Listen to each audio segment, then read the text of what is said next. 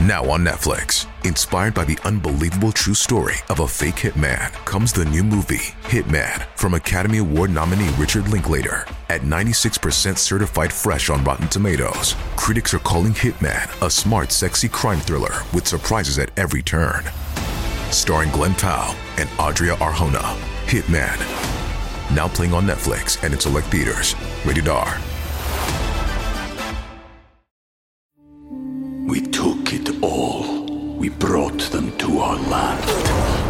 An endless night, ember hot and icy cold. The rage of the earth. We made this curse. Carved it in the blood on our backs. We did not see. We could not, but she did. And in the end, What will I become? Senwa Saga. Hellblade 2. Play it now with Game Pass.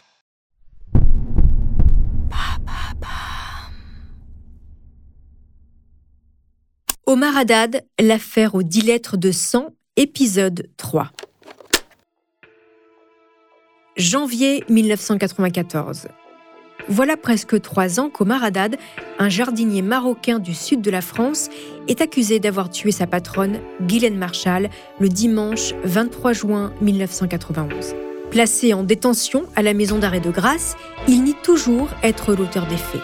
Pourtant, avant de mourir, Madame Marshall aurait écrit avec son propre sang une phrase devenue tristement mythique qui incrimine clairement le jeune maghrébin.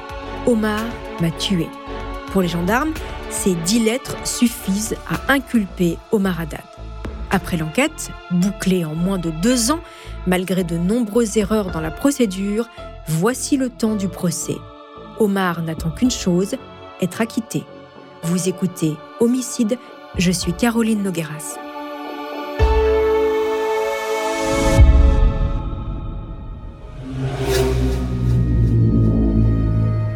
C'est un procès à grand spectacle, un procès à suspense qui s'est ouvert ce matin à Nice devant la cour d'assises des Alpes-Maritimes. Celui d'Omar Radad, jardinier marocain, est accusé d'avoir tué sa patronne Ghislaine Marshall, la riche héritière des accessoires auto. Avant de mourir, celle-ci a accusé son employé en lettres de sang.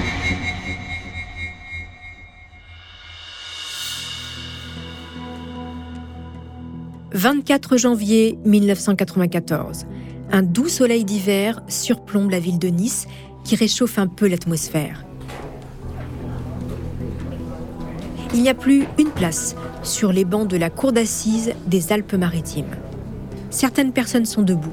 Plus d'une cinquantaine de journalistes de la presse régionale et nationale ont été accrédités pour assister au procès le plus retentissant de l'année.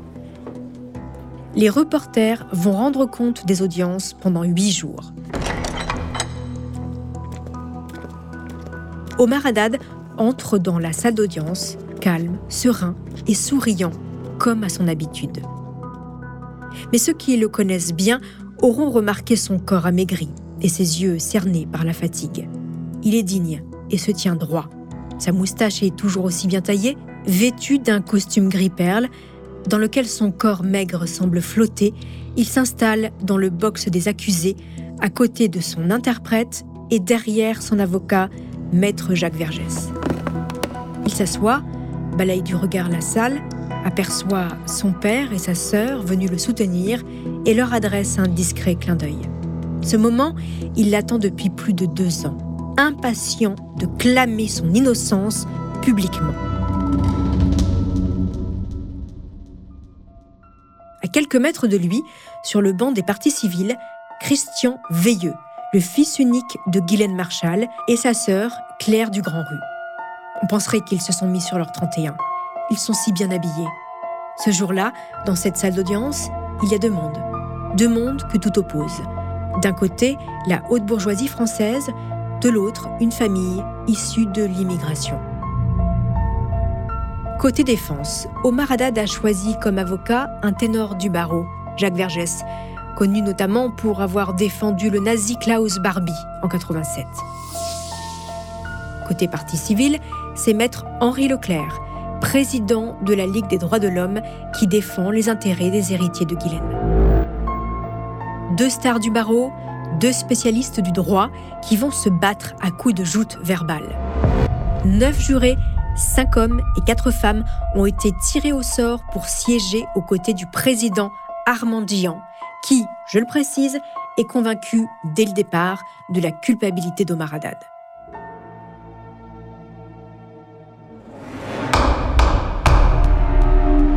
Le procès s'ouvre dans un climat tendu.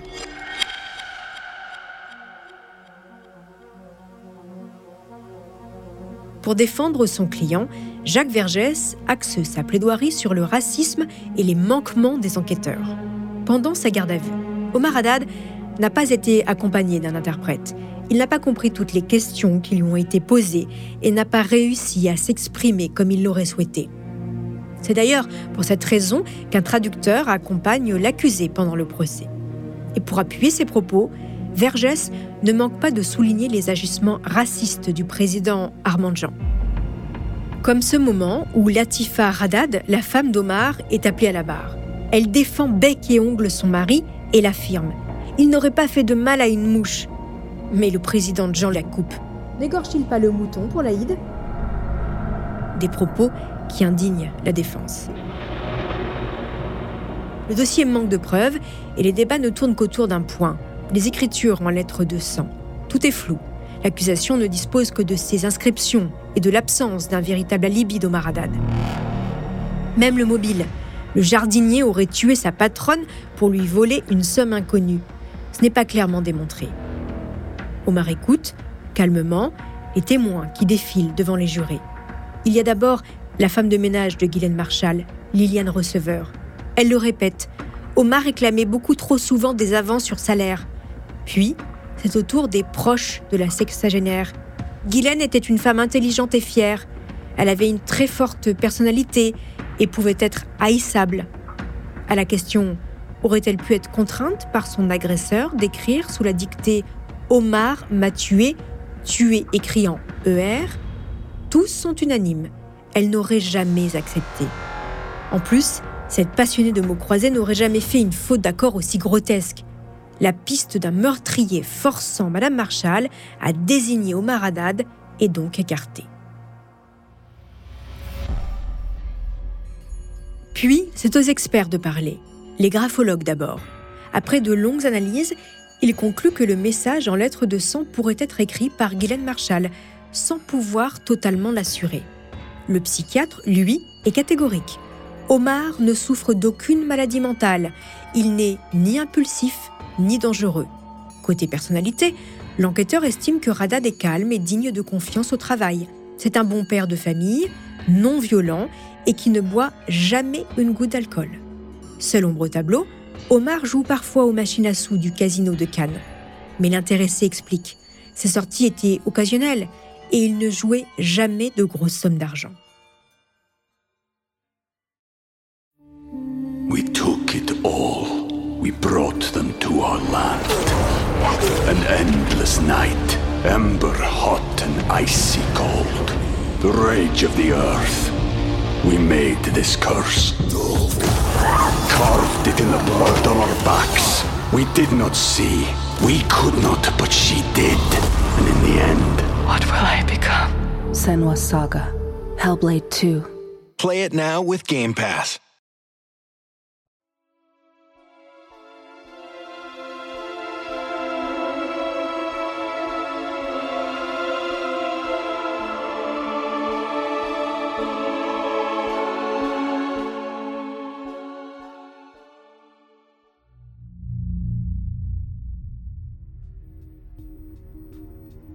Depuis son box, Omar Haddad continue de clamer son innocence, particulièrement quand le dernier jour d'audience, les deux portes scellées sont présentées aux jurés. Le président Armand Gian avait pris soin de laisser devant les douze jurés les deux portes et leurs inscriptions, comme si, au-delà de cet ultime message courageux de Madame Marshall, on voulait y voir aussi ses dernières volontés. L'effet est immédiat. La salle se fige. Le président demande à Omar Qu'avez-vous à déclarer? Et l'interprète traduit sa réponse Moi, ça ne me concerne pas ce qui s'est passé dans la cave. Il n'y a que ceux qui ont assassiné Madame Marshall. Je suis innocent. L'audience est bouclée, place au délibéré. Pendant 7 heures, les jurés débattent. À 18h30, ils sont enfin d'accord sur le verdict. Le voici. Bonsoir. Omar Radat, condamné à 18 ans de réclusion criminelle. Les jurés de la Cour d'assises des Alpes-Maritimes l'ont donc reconnu coupable du meurtre de Guylaine Marshall.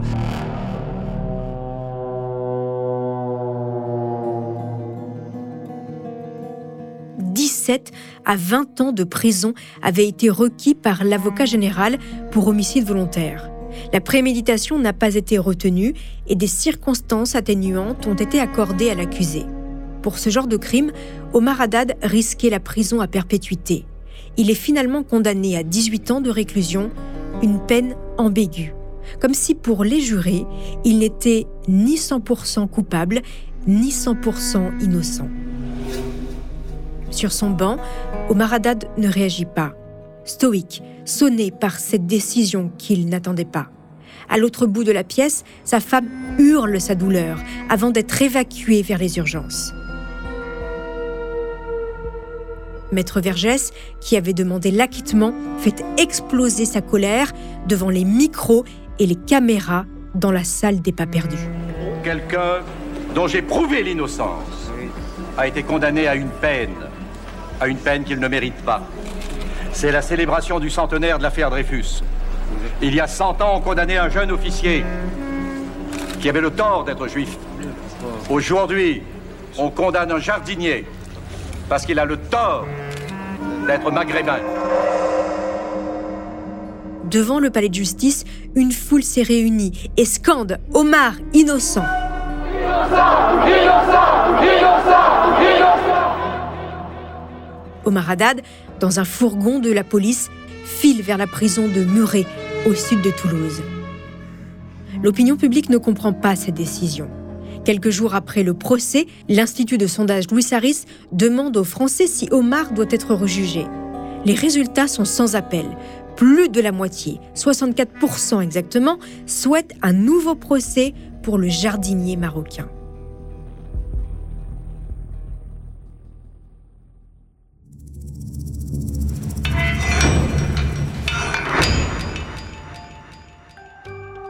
Enfermé dans sa cellule de 9 mètres carrés, Omar Haddad ressasse les trois dernières années de sa vie.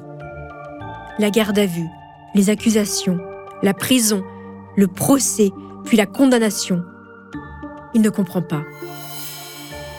Il enchaîne les grèves de la faim et les demandes de révision, sans succès. En 1996, deux ans après les assises, l'affaire se politise encore plus quand le roi du Maroc, Hassan II, décide d'intervenir.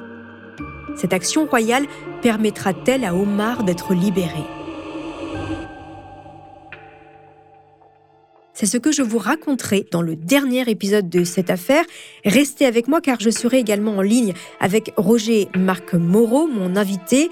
Il est ancien détective privé, il est aujourd'hui criminaliste et il a entièrement retravaillé sur cette affaire et il a enquêté sur cette affaire à la demande du premier avocat d'Omar Haddad, Jacques Vergès. Il connaît parfaitement ce dossier, il va nous faire des révélations.